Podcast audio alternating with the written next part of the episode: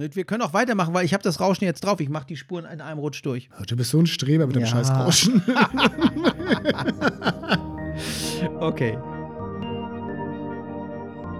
Schönen guten Tag, liebe Zuhörer. Herzlich willkommen auch heute wieder bei uns im sicherlich gut gefüllten Wartezimmer. Ganz genau.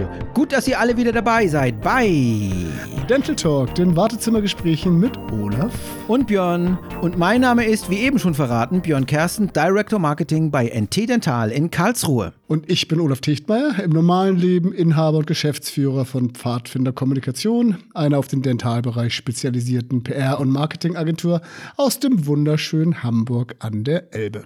Und Olaf, lass uns gleich loslegen, denn wir haben wieder ein pickepacke volles Programm und einen super, super tollen Gesprächspartner. Olaf, verrat mir und unseren Gästen doch bitte was über unseren heutigen Talkgast. Auf jeden Fall, das mache ich wirklich mehr als gerne, denn heute bei uns zu Gast ist der, wie sagtest du so schön im Vorgespräch mal, der Gottfaser des Beziehungsmanagements. Ja, der Godfather des Der Beziehungsmanagements. Unternehmer und Berater Markus Grutzek. Tja, Beziehungsmanagement, und heute gibt es ja leider fast nichts mehr, was nicht mit Anglizismen versehen wird, heißt heute in Neuenglisch auch CRM oder auf gut Deutsch Customer Relationship Management. Genau. Auf gut. Machen wir es kurz. Herzlich willkommen bei uns im Wartezimmer, Markus. Ja, hallo ihr beiden. Lieben Dank für die warmen Worte. Es ist toll, heute bei euch zu sein. Ja, das freut uns Hallo. auch. Hallo. Markus, also es ist toll, dass du hier bist. Vielleicht für den Anfang stell dich doch einfach mal kurz vor, damit unsere Hörer ein bisschen besser wissen, mit wem wir es dann heute zu tun haben. Ja, das Unternehmertum, das ist mir quasi in die Wiege gelegt worden. Schon während meinem Studium habe ich äh, Bürostühle an Kommilitonen und Lehrstühle verkauft und bin dann direkt nach dem Studium ins elterliche Softwareunternehmen eingestiegen. Ja, ich bin begeisterter Vertriebler und immer auf der Jagd nach neuen Vertriebsideen und probiere da gerne Dinge aus. Ein Jäger. Also Markus, dann lass uns, dann lass uns gleich jagen. Lass uns gleich einsteigen. Für viele Kollegen im Außendienst, so kenne ich das jedenfalls, war das Thema CRM schon immer vor allen Dingen ausschließlich ein Reporting-Instrument. Ich meine, wer kennt es nicht? Die vielen Berichte, die man zu schreiben hatte, hat sich daran heute eigentlich inzwischen irgendetwas geändert, beziehungsweise wenn man sich die Geschichte des CRM ansieht, wie stellt sich die Situation aus deiner Sicht heute dar? Na, erstmal müssen wir unterscheiden, was wir hier eigentlich genau meinen. CRM Ja. spricht ja im ursprünglichen Sinn einfach nur von äh, Customer Relationship Management, also der Organisation, Anführungszeichen, von Beziehungen zwischen Interessenten und Kunden auf der einen Seite und dem Unternehmen auf der anderen Seite. Und daneben gibt's dann ja die Werkzeuge, die diese Beziehungsarbeit unterstützen sollen, idealerweise. Und das ist dann die CRM-Software. Sorry, wenn ich dir da ins Wort falle, das ist meine Art. Ich, was, ich, was ich meine, ist tatsächlich das lebendige Managen der Beziehung zwischen Unternehmen und Zielgruppe. Also nicht die Wahl der besten Software oder des besten Produktes, sondern tatsächlich die echte Beziehung von Mensch zu Mensch. Menschen kommunizieren ja nicht mit Unternehmen, sondern immer nur mit den Menschen in den Unternehmen. Darauf will ich hinaus. Wenn man sich also diese Geschichte anschaut, hat sich da irgendwas verändert? Naja, also früher, ich meine mal vor, vor 30 Jahren, hatte der Außendienstler eine Karteikarte für jeden Kunden. Und da hat er sich dann die Vorlieben oder Interessen notiert. Und heute ist das nicht viel anders im Prinzip, denn wir machen das jetzt elektronisch und sprechen dann von Kontaktmanagement. Und damit haben wir aber nach wie vor eine Blackbox im Vertrieb und niemand weiß eigentlich so genau, warum ist der eine erfolgreicher als der andere. Und in dem CRM-System bilden wir dann diese Systematik äh, der Kundenreise über alle Kontaktpunkte von Kunden mit Unternehmen ab. Und damit wird das Ganze dann gut messbar und lässt sich immer wieder anpassen und die Blackbox wird so ein bisschen transparent daran. Okay. Also bei mir ist das immer so, nach meinem bisherigen Verständnis liegt ja das Ziel eines klassischen oder traditionellen Customer Relationship Managements, also des CRM, eigentlich ja darin oder in erster Linie darin, bestehende oder sich anbahnende Kundenbeziehungen optimal zu pflegen. Oder anders ausgedrückt bedeutet konkret, Interaktion möglichst persönlich zu gestalten und zu individualisieren. Okay, hört sich jetzt ein bisschen an wie Wikipedia. Ja. ich weiß, das laufende Lexikon hier kommt. Aber jetzt, egal, Markus, was bedeutet CRM für dich genau? Also ich glaube, jeder von uns wünscht sich ja als Kunde eine wertschätzende und persönliche Betreuung. Und als Vertriebler auf der anderen Seite ist aber jedem klar, man kann das bei der Anzahl der Kunden eigentlich gar nicht schaffen. Also braucht man so ein CRM-System, das die knappen Ressourcen im Vertrieb auf die wirklich lukrativen Kunden lenkt. Dann wird es interessant. Was mhm. automatisiert ablaufen kann, sollte dann natürlich auch irgendwie automatisch ablaufen, damit wir diese knappe Ressource von dem Vertriebsmitarbeiter eben einspart. Mhm. Und mhm. dafür braucht es eben eine klare Kundengewinnungs- und auch äh, Betreuungskonzept für Bestandskunden. Okay, also dann halten wir mal fest, es ging und geht also seit jeher primär um Beziehung und dem strukturierten Management eben dieser Beziehung. Damit stellt sich natürlich vor allem eine entscheidende Frage, wie kann jetzt das CRM, also das bewusste, geplante und zielgerichtete Managen dabei helfen, den Bedürfnissen der Kunden gerecht zu werden? Oder hm, anders ausgedrückt, warum ist CRM damit so wichtig für die Unternehmen? Also ich sag's mal ein bisschen salopp, wenn es keine klare Kundengewinnungssystematik im Unternehmen gibt, dann macht im Vertrieb jeder, was er will. Mhm. Natürlich ist es einfacher, mit einem Bestandskunden Kaffee zu trinken, als Klinken zu putzen und neue Kunden zu gewinnen. Aber langfristig ja, bricht ja immer ein Teil. Kaffee trinken macht aber ja, mehr Spaß. Langfristig bricht ja immer ein Teil der Bestandskunden weg. Das ja. heißt, ich muss eigentlich dafür sorgen, kontinuierlich neue Kunden aufzubauen. Ja. ja. Äh, Markus, ähm, unsere Interviewpartner kennen das schon. Björn und ich haben viele Freunde. Viele Freunde. Viele Freunde. Ich habe keine Ahnung, wo die alle herkommen. Und die meisten von denen, die müssen ganz offensichtlich kleinere oder zum Teil auch größere Probleme haben. du, Björn, du weißt das. Bei uns im Wartezimmer fragen die immer mal wieder um Hilfe. Also, was ich sagen will, ich frage jetzt natürlich nur für einen guten Freund. Klar. Weil er hat bei sich im Unternehmen die Erfahrung gemacht, dass ich Vertrieb und Marketing, und das ist ja wirklich so das klassische Feld, auf dem Rücken eines CRMs mhm. unglaublich bekämpfen können. Das ist ja wirklich so ein Feld, was, glaube ich, jeder, der in diesen Bereichen arbeitet, schon mal irgendwo erlebt hat. Und am Ende sind dann entweder alle schuld oder keiner. Aber außer natürlich dem CRM-Tool, das ist immer schuld. Kennst du das aus deiner Beratungstätigkeit? Ja, klar. Also ähm, ich sage mal, aus Kundensicht ist ja diese funktionale Trennung in Marketing und Vertrieb völlig unerheblich. Ja? Der erwartet einfach, dass das Unternehmen 100% informiert ist, in, in welcher Form er schon mit dem Unternehmen irgendwie interagiert hat. Also mein Beispiel, wenn ich mir ein White Paper herunterlade und dann im Unternehmen anrufe, da möchte ich doch nicht mehr nach meinen Kontaktdaten gefragt werden, wenn ich das schon online ins Formular eingegeben habe. Ja? Sondern meine Erwartung ist doch dann, dass die Person, mit der ich am Telefon quatsche, diese Information bereits bereits im CRM vorliegen hat. Und das ist natürlich in den meisten Unternehmen Wunschdenken, ja. Die Vertriebler halten die Marketing für kostenintensive Bildchenmaler, ja, und das Marketing mhm. hält die Vertriebler für kurzfristige Umsatzdrückerkolonne. Ich übertreibe das jetzt mal bewusst, ja. Also Marketing ja. hat ja immer den Fokus auf den Gesamtmarkt mhm. und der, der Vertriebler den Fokus auf den einzelnen Kunden. Mhm. Ja, das heißt, wir haben völlig verschiedene äh, Denkrichtungen und Perspektiven und daraus ergeben sich natürlich auch verschiedene Aufgaben und Anforderungen an ein CRM-System. Mhm. Klar. Ja. Ich frage jetzt mal für eine ganze Branche. Kannst du dir vorstellen, Markus, dass es Branchen gibt, in denen das Fax ich spreche vom Fax. Auch heute noch immer noch das Kommunikationsmedium Nummer eins ist. Kein Witz, ist wirklich wahr eine uns nahestehende Branche, ohne das Geheimnis jetzt zu sehr lüften zu wollen, äh, hält dem Fax bis heute unermüdlich die Treue.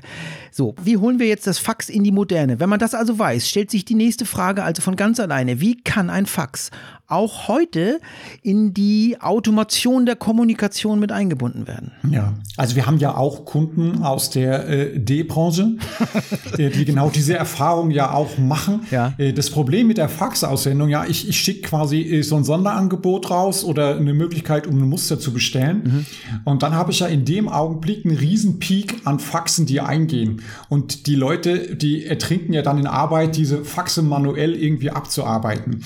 Und was wir bei dem Kunden gemacht haben, dass diese Faxe, die ausgeschickt werden, die haben einen personalisierten QR-Code. Und wenn es die Faxe eingehen, dann gehen die Mitarbeiter her und scannen diesen QR-Code und in der CRM-Software poppt der Kunde mit diesem Vorgang sofort auf. Oh, und der muss in der CRM nur noch ein Köpfchen drücken, quasi ja, will Muster haben, nee, der wünscht eine Streichung vom Faxverteiler, ja, oder der hat sonst irgendwas und muss manuell bearbeitet werden. Mhm. Also man kann durch so eine Technik auch das Fax in so eine äh, digitale Kommunikation oder Prozess mit einbeziehen. Cool.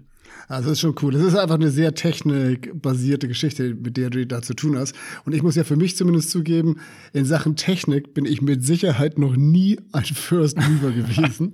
ähm, und gerade gerade aus dem Grund mutet mich das fast schon tragisch komisch an, dass jetzt die Corona-Krise der große und plötzliche Digitalisierungstreiber ja. ist und der schnarchig, schnarchnasigen deutschen IT-Infrastruktur bundesweit und vor allen Dingen auch in den Unternehmen Beine macht. Denn wo du auch hinschaust, plötzlich fällt jedem auf, dass es in Sachen Technik und Automatisierung in fast allen Bereichen einen gigantischen Nachholbedarf mhm. gibt, als wenn das vorher nicht schon so gewesen wäre. Aber gut. Anders gesagt, die bisher eher mangelnde Bereitschaft in die Digitalisierung, auch im Bereich Marketing-Automation wurde ja kaum investiert, fällt jetzt vielen Unternehmen so richtig geballt auf die Füße. Und ich finde einfach in vielen Aspekten hat man ja jetzt das Gefühl, dass Covid-19 wirklich positiv dazu beigetragen hat, einen gegebenenfalls bis dato existierenden Investitionsstau mhm. ganz plötzlich aufzulösen. Ne? Also, wie siehst du das? Bekommt das Thema so Database Marketing und CRM mit der Corona-Krise oder daraus resultierenden Digitalisierung jetzt gerade seinen nächsten Schub? Ja, ich glaube schon. Also diese klassische Vertriebsmethode, wie wir es kennen mit dem ähm, Außendienstmitarbeiter, funktioniert ja einfach so in der Krise nicht mehr, weil der Außendienst gar nicht mehr raus zum Kunden kann. Ja, also ich glaube, dass aber diese Digitalisierungstrends, die waren eigentlich schon immer da, aber die sind natürlich durch Corona extrem beschleunigt worden. Und viele Leute haben einfach gar keine Zeit mehr, um mit dem Außendienstler Kaffee zu trinken und die nächsten Abnahmemengen da irgendwie zu vereinbaren. Ja, und teilweise führt das ja auch zu kuriosen Stilblüten. Ja, wenn der Außendienstler mit dem Wohnmobil vorfährt, damit der Kunde aus dem Unternehmen ins desinfizierte Wohnmobil raus kann, äh, um das Gespräch mit dem Außendienst zu führen. Ja, das heißt, man hält dann quasi an so alten wirklich nicht mehr funktionierenden Vertriebsmodellen fest. Und wenn wir uns mal an die eigene Nase ganz ehrlich fassen, dann ist doch auch für uns online die erste Anlaufstelle. Ja, und wir sind da in Anführungszeichen so ein bisschen versaut von dem Service von Amazon und Co. Ja, wir sind es ja schon das aus dem privaten ja. Bereich gewohnt, einfach und flexibel ja. bestellen zu können. Mich interessiert die Verfügbarkeit. Ich will die Bewertung von anderen Konsumenten quasi einsehen können. Und wenn ich dann mal wirklich eine Beratung will, dann nehme ich quasi von mir aus Kontakt mit dem Unternehmen auf. Mhm. Ja, ja, ja und bei vergleichbaren Produkten haben wir halt durch diese ganze ähm, Online-Affinität ein hohes Maß an Preistransparenz. Ja? Also muss man mal wirklich überlegen, eigentlich wer ist mein Kunde? Vor welchen Herausforderungen steht er? Was hat er für Schmerzen? Und ähm, wie kann ich ihm eigentlich mhm. helfen? Mhm da bei diesen Herausforderungen und ist er überhaupt dafür bereit zu zahlen? Ja? Zu zahlen, und ja. Dann muss ich mir anschauen, über welche Kommunikationskanäle kann ich diese Zielgruppe eigentlich erreichen, ja? Und auch wenn es das Fax ist, ja. Und dann muss ich mir überlegen wieder, ähm, darf ich die Kanäle überhaupt nutzen? Also das Thema Werbeeinwilligung und Gesetz gegen unlauteren Wettbewerb. Mhm. So, wenn das geklärt ist, dann muss ich quasi Content schaffen, um Sichtbarkeit auf der Website zu erzielen dann habe ich ja aber erst den, den, den zweiten Schritt quasi gemacht. Denn jetzt habe ich ja nur anonyme Website-Besucher. Das bringt mir im Vertrieb ja noch nichts, ja. Da halt gibt es zum Beispiel, wenn ich jetzt B2B als Zielkunden habe, diese Website-Tracker, die quasi anhand der IP-Adresse die Unternehmensdaten und den Verlauf der aufgerufenen Seite liefert. Oder ich muss so einen Lead-Magneten schaffen, wie ein E-Book, White Paper oder eine Checkliste, wo ich sage, pass mal auf, äh, lieber Website-Besucher, ich habe hier grandiosen Content den schenke ich dir gerne, wenn du mir deine Kontaktdaten und die Werbeeinwilligung gibst. Ja, und dann könnte ich quasi mit einer E-Mail-Strecke loslegen und irgendwann sind die dann qualifiziert und ich sage, ja, super, jetzt ist er wirklich äh, verkaufswillig und dann übergebe ich ihn vom Marketing quasi an den Vertrieb. Wow, das war ja schon fast so eine Top-10-Liste, so eine Checkliste, was zu tun ist. Okay, super. Also Tatsache ist ja, dass in sehr vielen Unternehmen das CRM immer noch so primär als technische Herausforderung gesehen wird. Man denkt halt einfach, sobald ein passendes CRM-System implementiert wurde, wird sich der Erfolg mehr oder weniger von alleine einstellen und das Managen der Kundenbeziehung läuft völlig automatisiert ab. So ist jedenfalls die Annahme. Ich frage für einen Freund. Ja, ja, das ist klar. Also das ist ja genau das, das Fatale, dass eine unglaubliche Technikgläubigkeit herrscht. Die ist es wirklich beeindruckend. Also ja. wenn wir, wie jeder von uns sein Haus plant, ja, dann macht man sich ja auch ganz genau Gedanken, wo welche Steckdose hinkommt, ja, weil der Fernseher dahin soll oder der Staubsauger man sich nicht bücken will, ja. dann macht man das unter dem Lichtschalter, ja. Und beim Thema CRM, da werden die Anwender oft völlig sich selbst überlassen, ja. Und dann wird eben bestenfalls der Ist-Zustand elektrifiziert. Also wenn ich vorher Chaos in Excel-Listen habe, dann habe ich halt Chaos in, in dem zentralen CRM. Und deswegen sind diese konzeptionellen Vorarbeiten so wichtig, von denen ich vorhin gesprochen habe. Und in der Beratung machen wir deswegen oft so einen Vertriebscheck und ähm, fühlen mal den Puls, wie ist denn so die Vertriebsorganisation aufgestellt und identifizieren dann Potenziale für die Optimierung. Und das hängt dann oft an Dingen wie die, die äh, Prozesse für die Kundengewinnung, äh, Thema Datenqualität oder die Positionierung des Unternehmens. Und wenn ich heute in ein Unternehmen reingehe und frage da zehn Vertriebler, wie sie im Vertrieb vorgehen, ja, erhalte ich meistens elf Antworten. Das heißt, wir müssen die Leute wirklich von Anfang an von so einem Projekt abholen und aus individuellen Einzelkämpfern ja, ein Team bilden. Also es muss wirklich ein Change Management Prozess äh, für die Mitarbeiter mit implementiert werden, damit ich die von den Ideen der gemeinsamen Kundengewinnungssystematik begeistere. Also ich muss das Projekt intern verkaufen. Und mhm. das schafft man nur, wenn man gemeinsam mit den Mitarbeitern diese Prozesse mhm. definiert. Ja. Denn dann arbeitet man nicht nach der XY-Methode, die irgend so ein CRM-System vorschreibt, sondern nach der unternehmenseigenen Methode, ja, zu der sich das Team wirklich auch committed hat und gesagt hat, ja, so wollen wir gemeinsam Kunden gewinnen. Und wenn das nicht erfolgreich ist, ja, dann darf das Team auch die Abläufe anpassen, denn sag mal, CRM ist ja was Lebendiges und ständig im Fluss. Was heute gut funktioniert, ja, wird vielleicht in zwölf Monaten ganz anders aussehen. Und deswegen brauchen wir so eine agile Vorgehensweise, wo ich mit einem kleinen Team starte, um konkret Erfahrungen zu sammeln und dann zu optimieren. Ja, also du sagst ja eigentlich auch, das ist kein, keine statische Geschichte, sondern dynamisch und wird halt im Prozess dann genau. einfach permanent angepasst. Ne? Also für mich steckt da aber immer noch äh, relativ viel Theorie drin. Also ich würde mich freuen, lass uns da gerne mal ein bisschen konkreter werden, denn denn ich bin mir mhm. auch sicher, dass da draußen von den Leuten, die uns jetzt zuhören, da sicherlich das eine oder andere Unternehmen aktuell dabei ist, ein CRM mhm. einzuführen.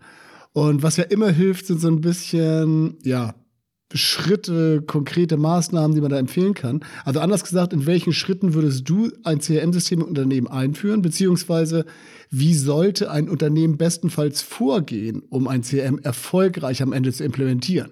Gibt es hier goldene Regeln oder allgemeine Tipps oder Vorgehensweisen, die einen Scheiter schon vor dem Anfang befürchten lassen, zum Beispiel? Ja, also ich würde immer anfangen, dass, dass erstmal im Team Klarheit herrscht, wer ist überhaupt mhm. mein Kunde? Da gibt es ja das Konzept der Bayer-Persona, wie sieht der quasi aus, was hat er für Herausforderungen, Lebenswelt und so weiter und daraus auch diese, diese Painpoints abzuleiten. Okay. Ähm, was ich vorhin sagte auch, äh, wie, wie sieht der Prozess eigentlich aus? Also wir fangen meistens an, dass wir sagen, okay, äh, es kommt mal ein Lied rein, der, der ruft quasi an oder der schickt eine E-Mail oder füllt irgendwie eine Online eine Anfrage aus. Was passiert denn dann eigentlich mit dem? Ja, wer mhm. bearbeitet den? Also was ist denn die Qualifizierungsstrategie und wann ist der eigentlich reif, dass wir ihm konkret ein Angebot machen und was sind für Schritte davor eigentlich notwendig? Und wie betreuen wir, wenn der Kunde geworden ist, denn denn weiter? Also es sind ja viele Punkte. Ähm, ich sag mal, die Kunden, die kaufen ja nicht, weil mein Produkt zwei Cent billiger ist und irgendwie äh, drei Funktionen mehr hat, sondern irgendwann gerade im B2B schauen wir uns da in die Augen und dann sagt er, ja, ich vertraue dem Grundsec, dass das stimmt, was da auf dem Prospekt ja, die, draufsteht. Die Soft ne? Skills, ne? also, die aber noch eine Rolle spielen. Genau, ja. ja. Also brauche ich positive Bewertungen und auch das kann ich ja in meine Customer Journey einbauen, sinnvoll. Und ich muss von Anfang an alle Mitarbeiter, die was mit dem CRM arbeiten, in den Blick nehmen und überlegen, welche Funktion im CRM kann ich eigentlich schaffen, damit jeder unmittelbar sofort einen Vorteil hat.